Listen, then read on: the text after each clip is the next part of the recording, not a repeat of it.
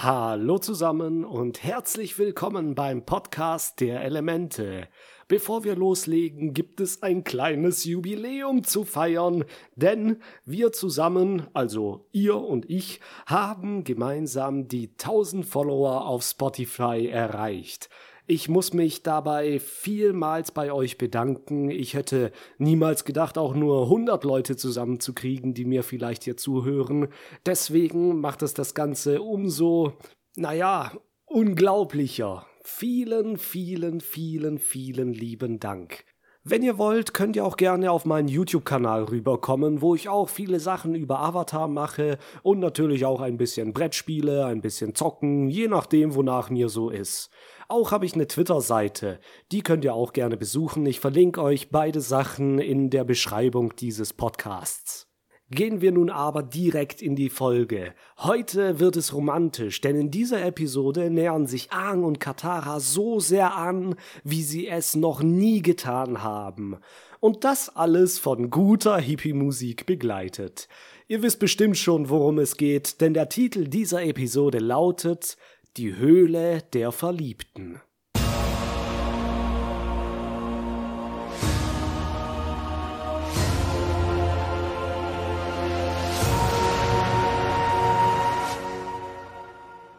Unsere drei Freunde sind immer noch auf dem Weg nach Omarshu.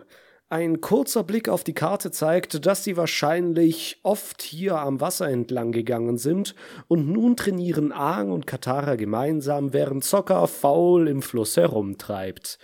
Katara will mit Aang noch einmal die Krakenfigur durchnehmen und Aang geht in Angriffsstellung. Katara kommt zu ihm und korrigiert seine Haltung ein wenig. Sie kommt ihm dabei sehr nahe und Aang läuft rot an, was vielleicht auch daran liegt, dass sie beide nur in Unterwäsche rumlaufen. Ah, ich erinnere mich an meinen ersten Schwimmunterricht, als ich noch ein Knirps war. Mensch, was haben wir uns geschämt, in Badehose vor den anderen aufzutreten. Ah, war sehr ungewöhnlich, aber nach ein paar Übungen hat man sich doch dran gewöhnt. Aang macht dann die Krake und bändigt acht Wassertentakel, die er nutzt, um Kataras Angriffe abzuwehren.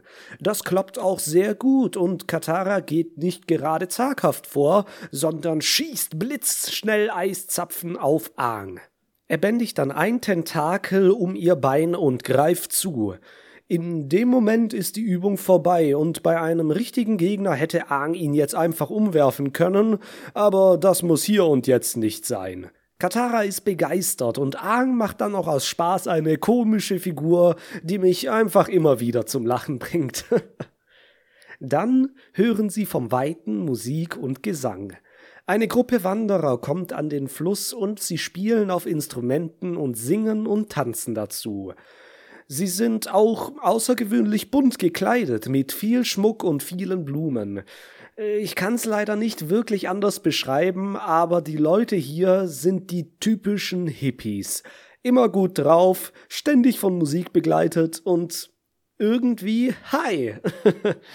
ich weiß jetzt nicht, ob es in der Welt von Avatar irgendwelche Drogen gibt, die mit Marihuana vergleichbar wären, aber wenn sie schon einen eigenartigen Tee haben, der wie Red Bull wirkt, gibt es bestimmt auch das ein oder andere Pflänzchen, das diese Wirkung haben könnte. Jedenfalls wissen die Hippies ganz genau, woher sie jede Menge davon bekommen können und haben für den ganzen Trip schon kräftig inhaliert.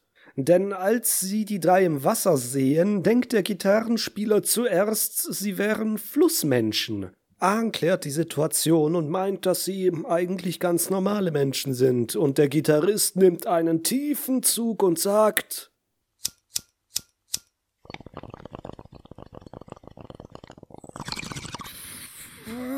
Sind wir das nicht alle, Bruder? Sie stellen sich jetzt kurz vor. Chong ist der Mann mit der Gitarre und die Frau mit der Blume auf dem Kopf ist seine Gattin, Lily. Er sagt, sie seien Nomaden und gehen dahin, wohin der Wind sie weht. Aang ist natürlich begeistert, denn er als Luftnomade ist natürlich auch mit ihnen auf einer Wellenlänge, was das angeht. Chong wiederholt sich und sagt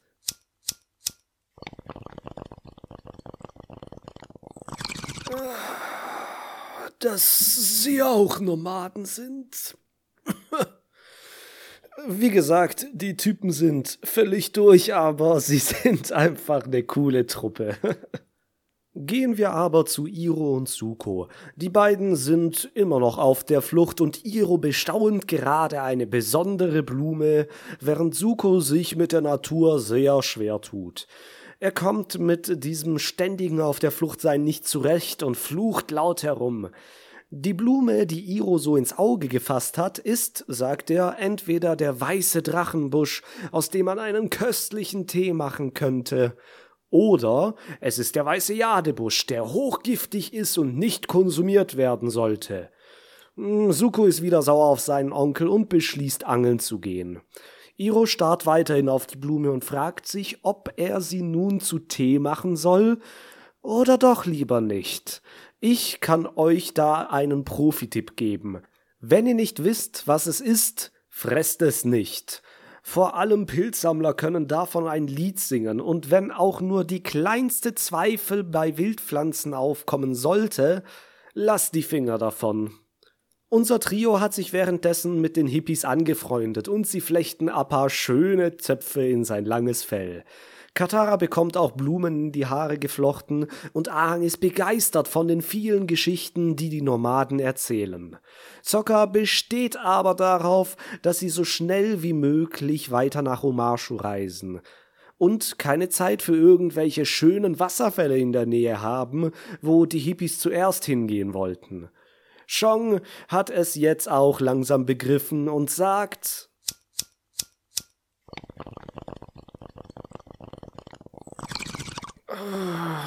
dass sie wohl auch nach Hommage möchten. Socker haut sich die Hand vor die Stirn und Chong erzählt von einem Tunnel, der direkt durch den Berg führen soll und die kürzeste Route nach Omashu wäre. Die drei trauen der Geschichte nicht, da sie nach Chong nur eine wahre Legende ist, was auch immer das bedeuten soll. Er verpackt diese Legende in ein wohlbekanntes Lied. Und ihr wisst, was das bedeutet. Genau, jetzt wird gesungen.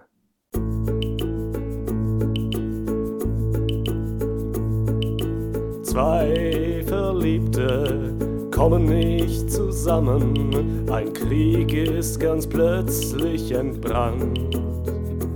Und ein Berg teilt ihr Volk und ihr Land und sie graben einen Gang, um sich zu treffen. Okay, die nächsten Zeilen habe ich leider vergessen, aber weiter geht's dann so. Geheimer Tunnel, geheimer Tunnel, durch die Berge führt ein langer, dunkler, langer,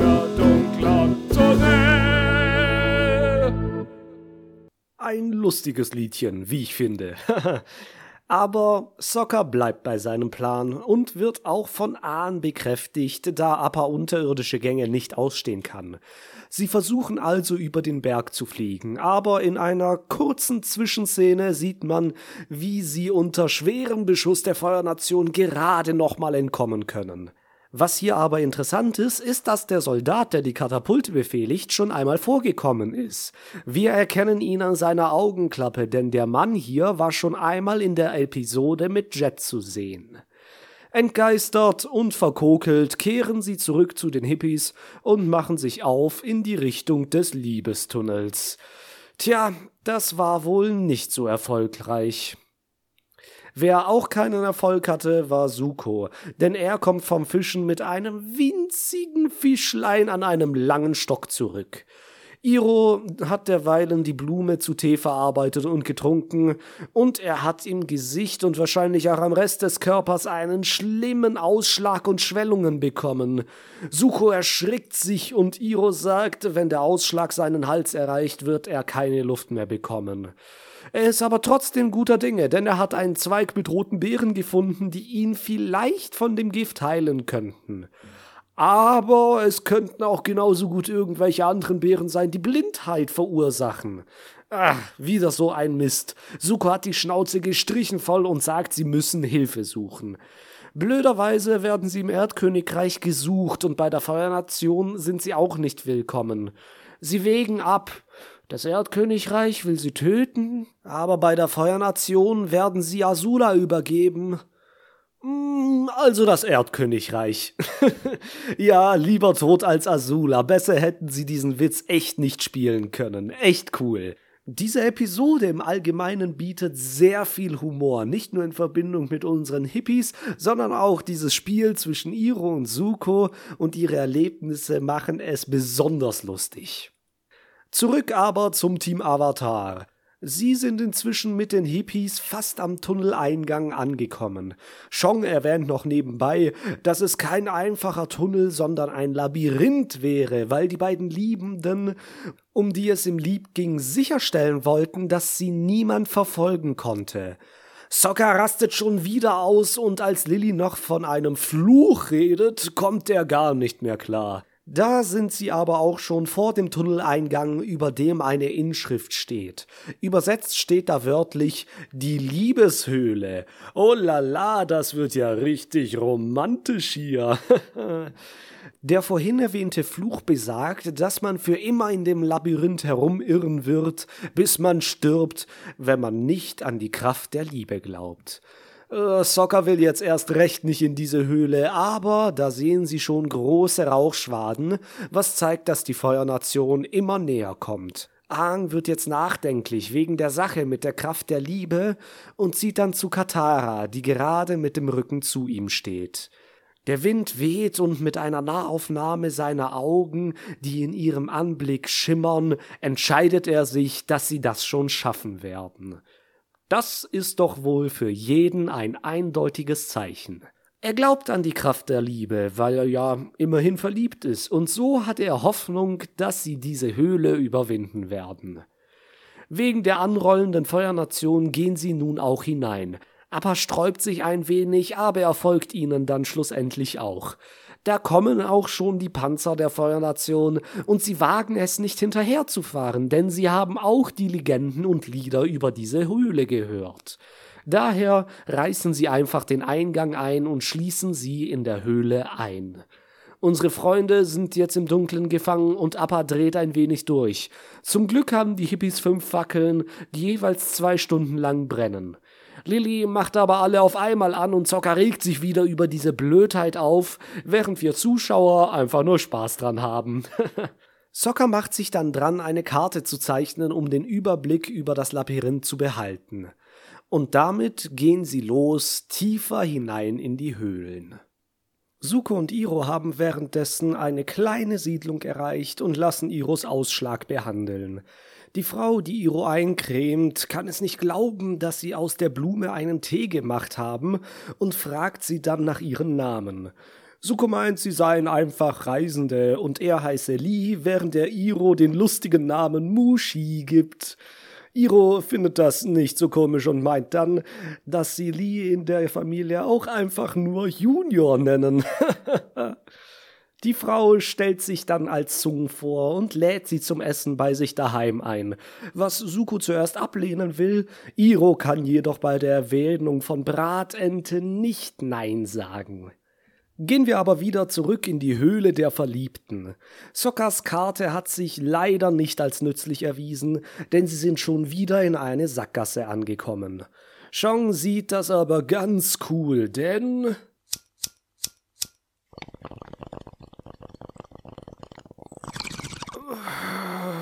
Man braucht nur die Kraft der Liebe. Soccer kommt dann aber auf die Schlussfolgerung, dass die Gänge ihren Verlauf ändern und dann beginnt der Boden zu beben. Oh oh, was kann das sein? Tja, wir werden uns noch ein wenig gedulden müssen, denn wir sind wieder bei Iro und Suko, beziehungsweise bei Junior und Mushi. Sung hat sie mit nach Hause genommen und sie essen gerade am Tisch, während sie sich gegenseitig ihre Geschichten erzählen. Suko und Iro haben sich wohl ein wenig was zusammengereimt, was teilweise der Wahrheit entspricht, denn Sungs Mutter sagt, dass sie genau wie sie früher auch Flüchtlinge waren. Die Feuernation hat vor Jahren ihr Dorf angegriffen und alle Männer weggebracht. Das war das letzte Mal, seitdem Sung ihren Vater gesehen hat. Suko kann ihr Leid nachvollziehen und zeigt sich auf seine eigene Art und Weise ein wenig empathisch. Er meint, dass er seinen Vater auch eine ganze Weile lang nicht mehr gesehen hat. Auf ihre Frage, ob er auch im Krieg gekämpft hat, schaut Iro etwas besorgt auf. Nicht, dass Suko noch etwas aus Versehen rausrutscht, aber Suko lässt nur die Schüssel auf den Tisch sinken und schließt dann mit einem kurzen Ja das Gespräch ab. Ah ja, wir werden im Verlauf der Serie noch sehen, dass Suko bei den Frauen eigentlich einen ziemlich guten Eindruck macht, trotzdem sein Gesicht so von seiner Narbe entstellt ist. Aber es wird immer wieder daran scheitern, dass er sich niemals traut, sich weit genug zu öffnen. Etwas später werden wir das noch genauer vertiefen, aber gehen wir erstmal zurück in die Höhle. Chong bricht jetzt in Panik aus, aber Katara sagt, sie sollen still sein. In der Dunkelheit hören sie ein Stöhnen und in einem Jumpscare fliegt eine Kreatur aus der Schwärze. Es ist eine Wolfsfledermaus, die, naja, es sagt ja bereits, aus welchen Tieren sie zusammengemischt wurden. Sokka versucht sie mit der Fackel zu vertreiben, lässt sie aber fallen und Appa wird durch das Feuer komplett irre. Er stampft und tritt um sich, so dass die Wände einstürzen und die Gruppe getrennt wird. Auf der einen Seite Aang, Appa und Katara und auf der anderen Seite der Rest. Sokka versucht verzweifelt zu graben, doch es bringt nichts. Shang will ihm Mut machen und sagt, dass er ja immer noch mit ihnen zusammen ist. Ach, es ist wohl der absolute Tiefpunkt für Soccer. Und er schreit und gräbt weiter, bis ihm etwas Schutt auf den Kopf fällt. Wieder einmal ist er der Pechvogel der Clique, was uns aber nur noch mehr belustigt. ah, Schadenfreude ist die schönste Freude, nicht wahr? Gehen wir wieder zurück zu Suko. Er meditiert gerade im Garten seiner Gastgeberinnen, und dann gesellt sich Sung zu ihm. Sie will ihm etwas Trost spenden, denn sie bemerkt, dass das Sprechen über seine Narbe ihm ziemlich nahe gegangen ist. Ganz leicht versucht sie seine Narbe zu streicheln, aber Suko hält ihre Hand fest. Ihr Annäherungsversuch wird von ihm erstmal prompt abgeblockt. Dann krempelt Sung ihr Hosenbein hoch und zeigt ihm eine ähnliche Brandnarbe, die ihren ganzen Unterschenkel bedeckt. Suko ist ganz erstaunt, denn in diesem Moment merkt er, oh, halt mal, es gibt auf dieser Welt tatsächlich Menschen, die mit ähnlichen Lastern zu kämpfen haben wie ich. Dieser Gesichtsausdruck, den er hier hat, den interpretiere ich so, dass er endlich vielleicht mal begriffen hat, dass er sein Päckchen nicht alleine tragen muss.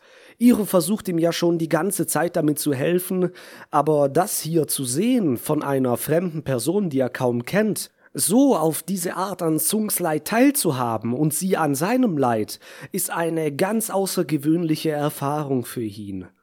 Wie er wohl damit umgehen wird?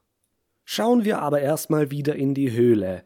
Soccer hat die schlimmste Zeit seines Lebens, weil die Hippies singen und tanzen, während sie durch den dunklen Tunnel gehen.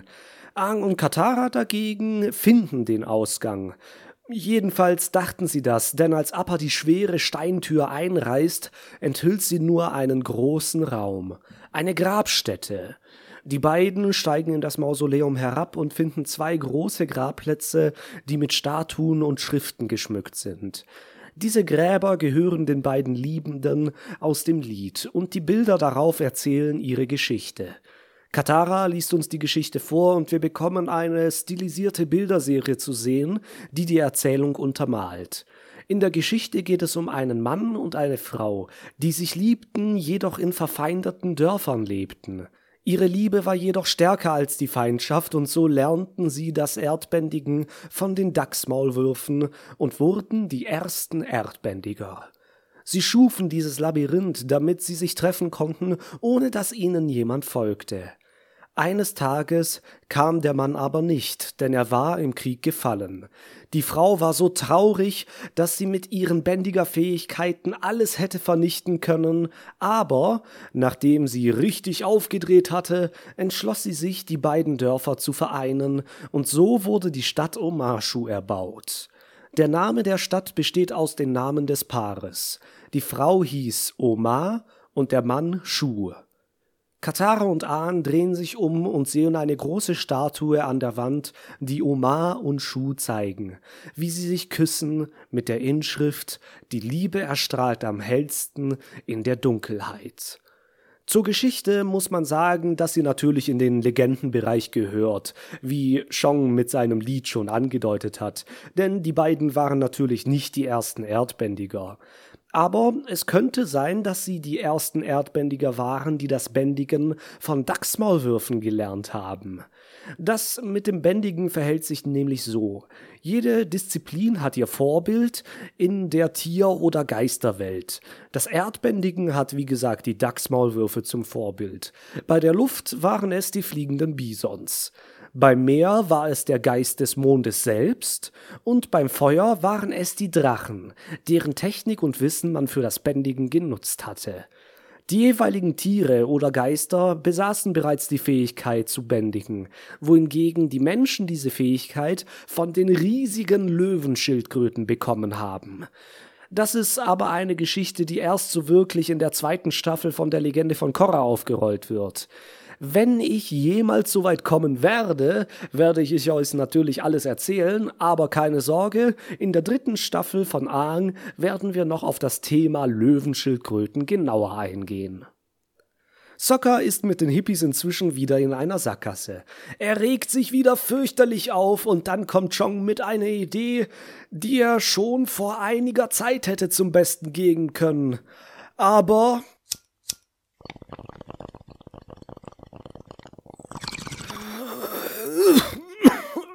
Zocker hat ja nicht danach gefragt.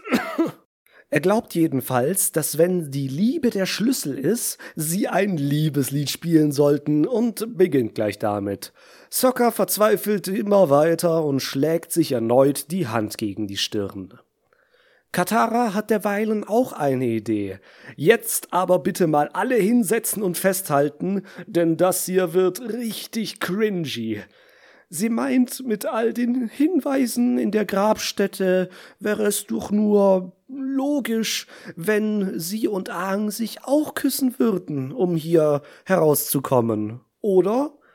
Hm, sie kommt kaum mit den Worten raus, weil es ein wenig peinlich ist, aber Aang ist hin und weg. Er schwärmt und ist betört von dem Gedanken daran, aber dann was denn auch sonst, verplappert er sich. Er wollte eigentlich auf Katara eingehen und ihr beipflichten, was für eine alberne Idee das ist, und sagt dann aus Versehen, dass er sie sicherlich nie küssen würde. Ach du Scheiße, ah, Mann. Ah, das ist richtig schmerzhaft dazu zu hören. Katara nimmt das auf jeden Fall nicht gut auf und Ahn macht es dann nur noch schlimmer. Tja, Avatar, diese Chance hast du mal wieder vertan. Zum Glück sind wir da durch, denn diese Szene habe ich schon damals peinlich gefunden, als ich sie zum ersten Mal gesehen habe. Und oh Junge, es hat sich nichts dran verändert. Also lieber ganz schnell weiter. Iro und Suko verlassen ihre Gastgeberinnen nun, und Sungs Mutter gibt ihnen noch etwas Essen auf den Weg mit und ist verwundert, wie viel Iro doch in sich reinschaufeln kann. Ja, das ist hier wieder ein recht dezenter Witz, aber ich finde ihn auch ziemlich gut. Suko will schon gehen, ohne sich zu verabschieden, aber Iro erinnert ihn daran und er verbeugt sich halbherzig. Sung sagt ihm noch, dass er die Hoffnung nicht verlieren soll, denn der Avatar sei zurückgekehrt. Suko sagt nur, dass er das schon weiß und die Musik wird auf einmal wieder finster. Dazu deutliche Bildsprache mit Sukos Narbe in der Kamera. Ach, schade, schade, schade. Das war dieser Lichtblick, dieser Moment, der Suko wirklich hätte zeigen können, dass es tatsächlich noch Hoffnung und geteiltes Leid gibt, aber mit dieser Wendung ist er wieder ganz der Alte und genauso verbittert wie vorhin. Es bleibt zu hoffen, dass er Sung und ihr geteiltes Leid nicht ganz vergisst. Jedoch stiehlt er dann ihr Straußenpferd, was Iro gar nicht gut heißt, aber dann auch aufsteigt. Sung hat das Ganze noch durch den Türschlitz beobachtet, lässt den Kopf dann hängen und schließt traurig die Tür. Sie ist nicht zu Suko durchgedrungen, und für ihn scheint alle Hoffnung immer noch verloren zu sein. Ein recht trauriger Abschluss, der im ganzen Bild der Serie und den Sukos Charakterentwicklung gerne vergessen wird. Aber ich denke, dass alle Begegnungen, die er während seiner Reise hat, egal ob sie jetzt welche mit Iro, Azula, Aang, Katara oder einer Nebenperson wie Sung sind, ihn formen oder zumindest ein klares Bild seiner momentanen Haltung geben. In diesem Fall ist es ein sehr düsteres. Düster wird es auch bei Aang und Katara. Ihre Fackel wird immer dunkler und sie wissen nicht mehr weiter. Dann kommen sie sich näher, und als das Licht erlischt, küssen sie sich, jedoch ohne dass wir es sehen können, denn bevor sich ihre Lippen treffen, ist das Feuer schon aus und alles ist stockdunkel. Doch dann beginnt die Decke zu leuchten. Kristalle erhellen den Tunnel und ein weiches blaues Licht lässt uns wieder sehen. Soccer und die Hippies haben nicht so viel Glück. Ein Schwarm Wolfsfledermäuse fliegt ihnen entgegen, die aber nicht angreifen wollten, sondern nur geflüchtet sind, wie Soccer bemerkt. Nur geflüchtet? Vor was denn? Ja, das kommt nämlich jetzt. Ein Dachsmaulwurf kommt durch die Wand. Das Ding ist riesig, so groß oder sogar noch größer wie Appa, und er ist schlecht drauf und auch ein zweiter kommt hinter ihnen aus der Wand gekrochen. Sie kreisen sie ein und mit großen Schaufelhänden bändigen sie die Erde, um ihnen den Weg abzuschneiden. Socker wird dann von einem umgeworfen und als er sich wieder aufrappelt, stützt er sich aus Versehen auf Shongs Gitarre, die zuvor runtergefallen war. Die Monster halten inne und gucken ganz gespannt auf Socker. Chong bemerkt ganz richtig, dass diese Tierchen Musikliebhaber sind und holt rasch eine zweite Gitarre heraus. Mit der Musik und dem Gesang können sie die Dachse besänftigen. Aang und Katara haben inzwischen begriffen, dass die Kristalle sie nach draußen führen. Besonders schön hier ist, dass sie immer noch ihre Hände ineinander gefaltet haben. Aang will noch etwas sagen, das ihm eigentlich schon seit Episode 1 auf dem Herzen liegt. Aber Katara freut sich einfach nur zu sehen, dass sie endlich aus dieser Höhle herauskommen und rennt voraus. Aang bleibt noch kurz zurück, doch dann lächelt er glücklich und geht ihr hinterher. Appa hingegen sprintet so schnell er kann und tatsächlich, sie sind wieder draußen. Appa ist happy wie noch kaum ein anderer. Der Höhlenausgang sieht dem Eingang sehr ähnlich, auch mit der Inschrift und alledem. Gerade als Aang Zocker erwähnt, brechen auch schon die Dachsmaulwürfe ins Freie. Sie werden von Zocker und den Hippies geritten und Zocker fragt leider oder zum Glück nicht genauer nach, wie die beiden herausgekommen sind. Er winkt den wilden Bestien, wie er sie nennt, zu, und die beiden Tiere gehen wieder in den Berg und verschließen die Ausgänge. Momo freut sich auch, Appa zu sehen und erzählt ihm scheinbar alles. Man sieht hier nochmal, dass die beiden auch eine enge Freundschaft pflegen, was später auch noch besonders wichtig wird. Katara fällt dann auf, dass Sockers Stirn ganz rot ist. Das hier ist jetzt einer meiner liebsten Gags in der ganzen Serie. Chong inhaliert nochmal kräftig und sagt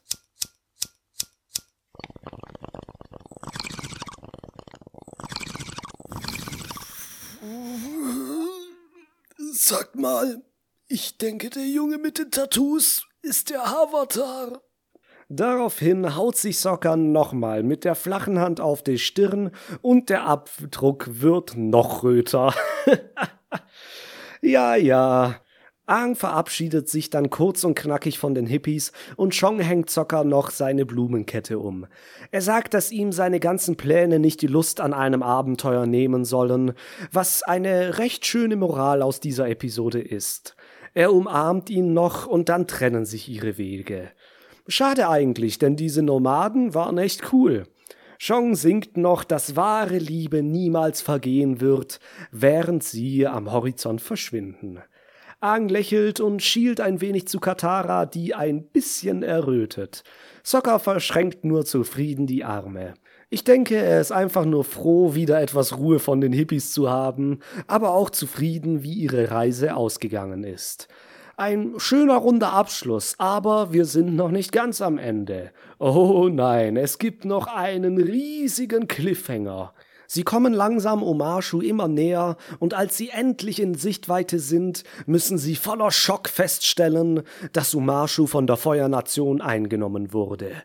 Die äußere Mauer wurde mit Metall verstärkt, Rauchschwaden steigen aus der Stadt, hölzerne Gerüste sind überall zu sehen, und das große Banner der Feuernation hängt vor den Toren von Omashu.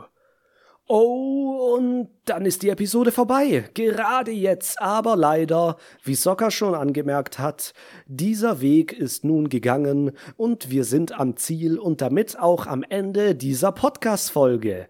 Ich möchte mich vielmals fürs Zuhören bedanken und hoffe, dass ich euch auch das nächste Mal beim Podcast der Elemente mit dabei haben kann. Bis dahin wünsche ich euch nur das Beste. Haltet euch gut, haltet euch tapfer. Bis denne.